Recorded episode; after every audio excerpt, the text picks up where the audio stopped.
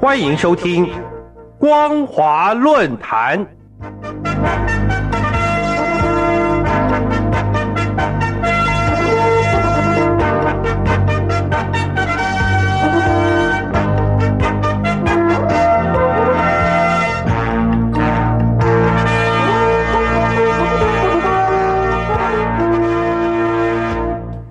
各位听众朋友，大家好，欢迎收听今天的光华论坛。我们今天要讨论的题目是：上海复旦大学筹设布达佩斯分校，引起国际关注。匈牙利在欧尔班政府的领导下，于二零二一年四月二十七号与上海复旦大学签署战略合作协议，计划于二零二四年在布达佩斯开设分校。然而，匈牙利极右翼民粹反对党。尤比克争取更好的匈牙利运动的党主席贾克巴与布达佩斯市长卡拉松尼等反对党六大政治力量决议合作挑战欧尔班总理，而今匈中的关系更成为匈牙利朝野政治竞逐的焦点。尤其匈牙利是最为积极推动大陆“一带一路”建设项目的欧盟国家之一，欧尔班政府曾经动用否决权。阻止欧盟谴责中国迫害人权的提案，以及谴责香港选举法改革之声明。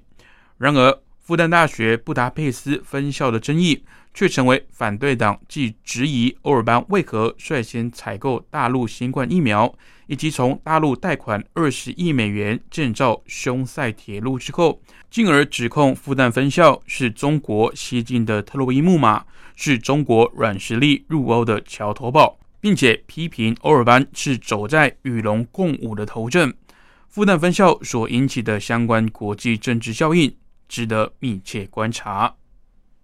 根据匈牙利调查新闻中心二零二一年四月间获得的政府文件显示，复旦分校占地将近二十六公顷的税前建设成本估计为十八亿美元，比匈牙利二零一九年用于整个高等教育系统的费用还要高。匈牙利政府计划为该项目的百分之二十资金投入提供中央财政拨款，其余的十五亿美元的投入将依靠来自大陆银行的贷款。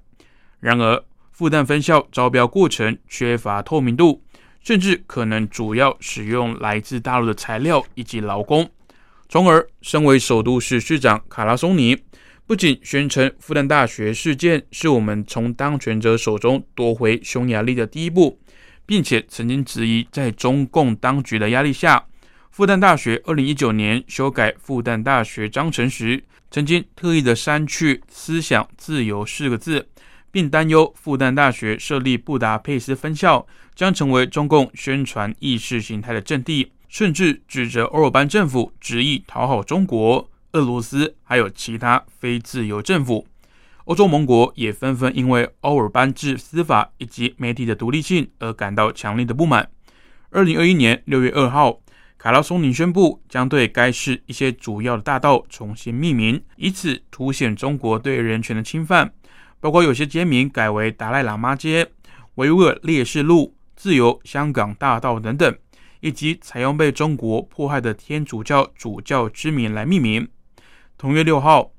欧尔班总理办公室主任古雷亚斯则表示，复旦大学在布达佩斯建设分校的计划甚至还没有进入规划阶段。一旦计划成型，在二零二三年年初就可以付诸公投决定。复旦大学的问题目前并没有以适合公开辩论的形式存在。布达佩斯智库政治资本的主任克雷科却警告。复旦大学的发展是中国透过教育项目以及投资扩大软实力还有影响力的其中一项努力。匈牙利情报部门缺乏抵制外国恶势力的意愿，匈牙利已经成为俄罗斯还有中国间谍的一个间谍中心。显然，复旦筹设分校的问题不仅成为匈牙利朝野政治竞逐的焦点，更与匈中关系还有国际政治敏感议题相互联系。匈中关系以及国际政治产生敏感的关联，更反映在“一带一路”建设对中东欧地缘战略的影响。匈牙利除了积极推动“一带一路”建设专案，二零二一年四月底，布达佩斯机场公司更是与大陆河南机场集团签署航空航运合作协定，成立中匈商务以及物流发展公司，彼此积极打造欧中铁路货运枢纽。为此，枢纽也正在升级翻修连接匈牙利首都布达佩斯以及塞尔维亚首都贝尔格勒的铁路线，工程预计在二零二五年完工。值得注意的是，中国进出口银行贷款承担百分之八十五的费用，匈牙利政府则出资百分之十五。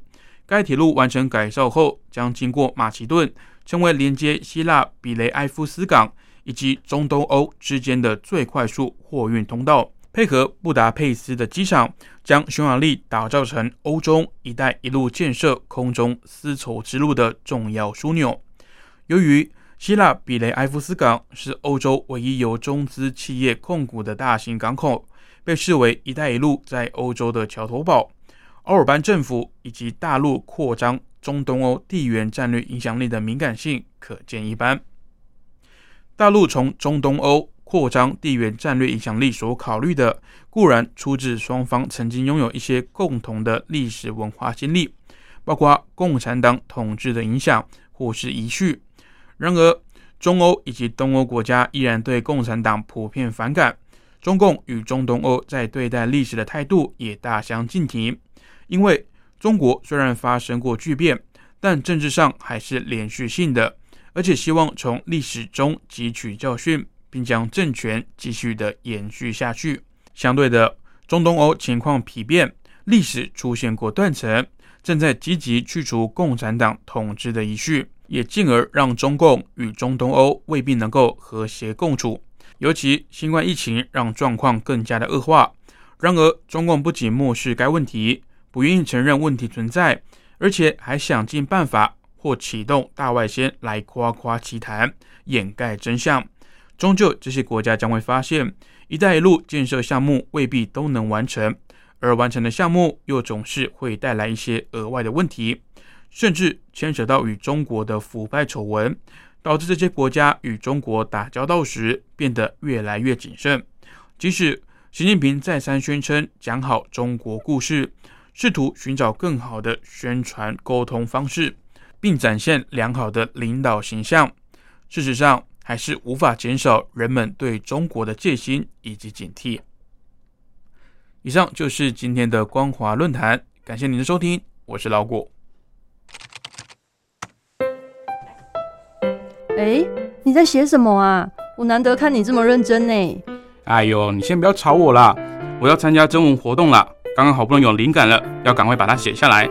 征文活动？什么样的征文活动啊？嗯，你不知道吗？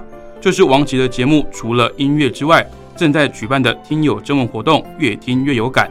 哦，这个我知道，我知道。但是说真的，我对音乐真的一窍不通哎，可能没办法写出什么所以然来。哦，拜托，又不是只有音乐可以写。你没有仔细听王琦的节目吗？既然是除了音乐之外，就表示还有很多内容啊。你可以写美中台的国际情势观察、两岸关系等等，这些都是节目中有提到的哦。是哦，原来这些也都可以写哦。那我还蛮多想法的。嗯，那你打算要写什么啊？我啊，我是选跟音乐有关的啦。我很认同王琦所说的，政治就是生活，生活就是音乐。而且台湾有好多地下乐团，他们自己创作的音乐都让人听得非常有感哦。所以如果你对这一类的主题有想法的话，也可以投稿这个内容啊。哦，听起来很不错呢。我现在有很多灵感了。那不吵你，我也要赶快去动笔。拜喽。哎。那你知道怎么投稿吗？这还要你教吗？纸本邮件寄到北门邮政一七零零号信箱，北门邮政一七零零号信箱，或是电子邮件寄到 lily 三二九 at ms 四五点 hinet 点 net，l i l i 三二九 at ms 四五点 h i n e t 点 n e t 就可以啦。哎，那要记得在七月三十一号以前寄出哦。